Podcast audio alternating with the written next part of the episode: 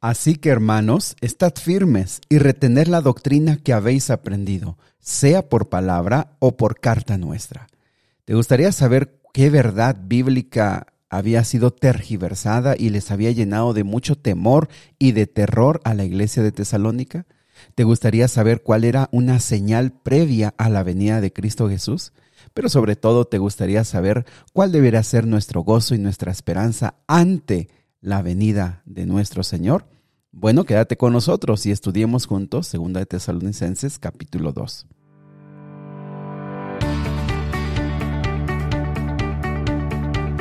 Nuevamente bienvenidos amigos y amigas al plan Raivados por su palabra. Qué gusto saludarles esta mañana, mandarles un fuerte abrazo, desear que nuestro Dios esté con ustedes, esté con cada uno de nosotros en nuestras actividades y cada reto, cada desafío que estemos enfrentando con la ayuda de Dios podamos salir adelante. Muy bien, pues vamos a estudiar el capítulo de hoy. Yo estoy seguro que tú ya lo escuchaste, tú ya lo leíste, tú ya lo analizaste. Vamos a, ver, vamos a estudiar juntos ahora.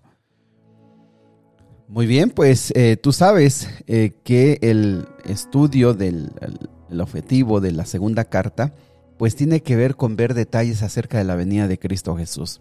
Eh, desde la primera carta de Tesalonicenses se trató acerca de esto, de la venida de Jesús.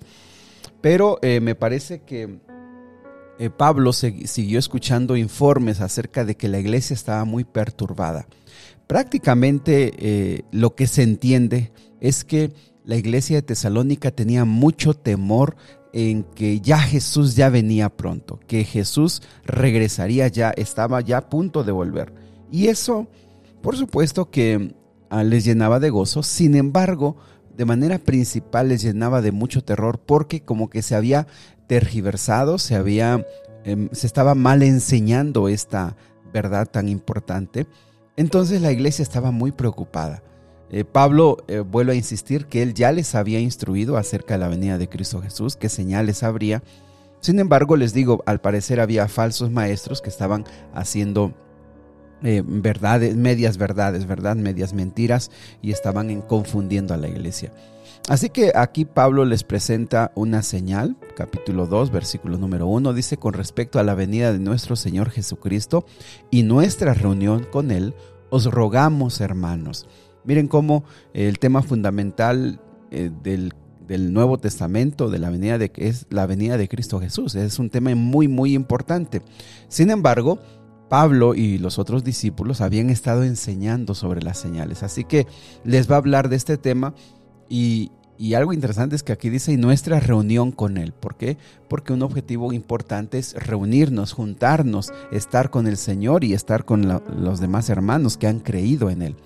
Dice versículo 2, que no os dejéis mover fácilmente de vuestro modo de pensar, ni os conturbéis ni por espíritu ni por palabra, ni por carta como si fuera nuestra, en el sentido de que el día del Señor está cerca.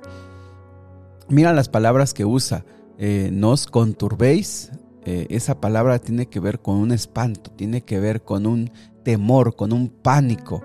Porque te digo, la iglesia estaba muy preocupada por esto, porque eh, pensaban acerca del día del Señor, estaba muy, muy cerca, ya demasiado, en, unos días aparecería. Y eso mm, les daba mucha incertidumbre más sobre cómo se los estaban enseñando. Y ahora, la palabra clave aquí en el versículo 2 es, no te dejes mover fácilmente en tu forma de pensar. Ahora, versículo 3, no, nadie os engañe en ninguna manera entonces, mira, hay dos palabras, no te dejes mover ni nadie te engañe. Esas palabras siguen siendo importantes en este tiempo. ¿Por qué razón? Porque lo que nosotros hemos estado viendo desde que hemos estado leyendo todo, el Nuevo Testamento es que así como hay verdades eh, fáciles de comprender, también hemos visto que hay falsos maestros que aprovechándose de que las personas no leen la Biblia, menos la estudian con profundidad, pues son engañados, son movidos fácilmente. Y es por eso que de repente nosotros pensamos, ¿cómo, cómo hay gente que ha sido llevada por un líder religioso a hacer barbaridades? Bueno, porque las personas muchas veces se dejan llevar por el carisma, se dejan llevar por la emoción, se dejan llevar por, por, por no sé, por la fortaleza de la predicación, no lo sé. Lo que, sí, lo que sí nos queda claro es que estos engaños venían de personas religiosas. Así que nosotros debemos eso tomar ahora y decir, bueno, yo tengo que leer más mi Biblia, tengo que eh, subrayar mi Biblia para que me queden claras algunas cosas y no sea yo engañado. Ahora ve el versículo 3 dice, aquí vendría la señal, dice, porque no vendrá sin que antes venga la apostasía y se manifieste el hombre de pecado, el hijo de perdición, el cual se opone y se levanta contra todo lo que se llama Dios y es objeto de culto, tanto que se sienta en el templo de Dios como Dios, haciéndose pasar por Dios.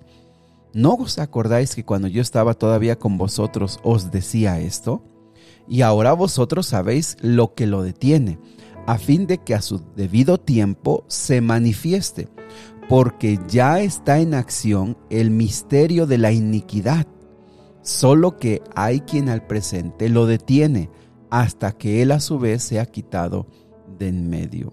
Y entonces se manifestará aquel inicuo a quien el Señor matará con el resplandor de su boca y destruirá con el resplandor de su venida.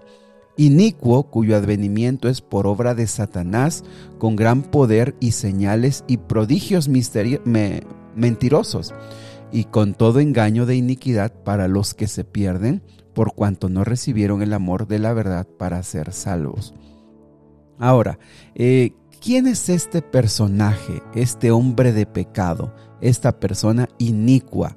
¿Quién es esta, este movimiento? ¿Quién es este ser que comienza un movimiento? Miren, eh, hay algo importante que Pablo ya les había explicado, les había contado cuando él estuvo con ellos y, ahora se los está recordando. Eh, Mateo capítulo 24 muestra muchas señales acerca de la venida de Cristo Jesús. Entonces, nosotros como creemos en la Biblia y nosotros que entendemos que la Biblia eh, se complementa un libro con, con otro libro, un escritor con otro escritor, se complementa, entonces nosotros entendemos aquí que hay un personaje que se tenía que manifestar. Mira, en la historia y los que analizan la Biblia pues no, no, se ponen de acuerdo porque muchas veces tienen diferentes corrientes de pensamiento. Pero lo que sí se entiende y lo que es claro aquí es que antes de la venida de, Cristo Jesús habría este, se manifestaría este ser que estaría en contra de Dios, que buscaría la adoración para sí mismo, que estaría en contra de las cosas que Dios había puesto y que este movimiento, este, este personaje, eh, representaría mucho de lo malo que estaría en contra de Dios. Ahora, algo que aquí dice la Biblia es que este este personaje que está en contra de Dios, que hace lo malo, vendría con el poder o impulsado por la obra de Satanás. Es decir, este, este personaje no se, no se refiere a Satanás, sino se refiere a un movimiento que estaría contra de Dios, invalidando las cosas de Dios, que sería un personaje religioso porque buscaría la adoración para sí mismo. Y bueno, eh, más adelante veremos quién es este personaje. ¿Por qué? Porque vas a ver que eh, poco a poco se irá manifestando a quién se refiere. Muy bien, la segunda parte de la, del capítulo dice, pero nosotros debemos dar siempre gracias a Dios respecto a vosotros, hermanos, amados en el Señor, de que os haya escogido eh, desde el principio para salvación, mediante santificación por el Espíritu y la fe en la verdad. Acabo de leer el versículo 13. Quiero que subrayes el versículo número 13 porque aquí también hay otra verdad muy importante que nosotros debemos recordar. Eh, cuando tú lees este versículo, la primera impresión, y muchas veces se van con esa impresión, o muchas veces este versículo y otros son tomados para decir, eh, Dios escoge a la gente que se va a salvar. Hay muchas personas que dicen, no, eh, la salvación es una de, un decreto de Dios. Dios ha decretado quién se va a salvar y Dios ha decretado quién se va a perder. Sin embargo, hemos estado estudiando y también la Biblia en el Antiguo Testamento refuerza que todo el ser, todos los seres humanos hemos sido escogidos para ser salvos, todos. Dios vino a morir por nosotros, por todos.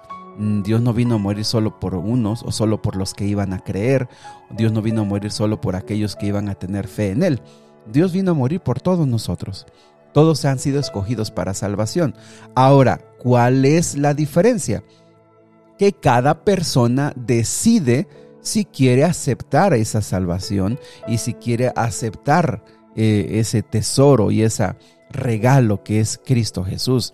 Eh, entonces, Dios nos escogió a todos, Dios murió por todos. Sin embargo, la diferencia existe o está en que la decisión de la salvación es, es tomada por cada individuo cada individuo. Entonces, en este caso, Pablo les dice a la iglesia, ustedes fueron escogidos para salvación y ustedes han permitido mediante la santificación por el Espíritu y la fe en la verdad. Eh, es decir, ustedes lo decidieron y ustedes están fervientes en esa fe. Muy bien. Así que la última, la última invitación de este capítulo está en el versículo 15. Así que, hermanos, estad firmes y retened la doctrina que habéis aprendido, sea por palabra o por nuestra carta. Amigos, creo que aquí hay por lo menos tres lecciones claras que hemos estado viendo en este capítulo. La primera es, el Señor va a venir, sí, el Señor vendrá, pero em, no hay que esperarlo ansiosamente, no hay que esperarlo con temor, con miedo.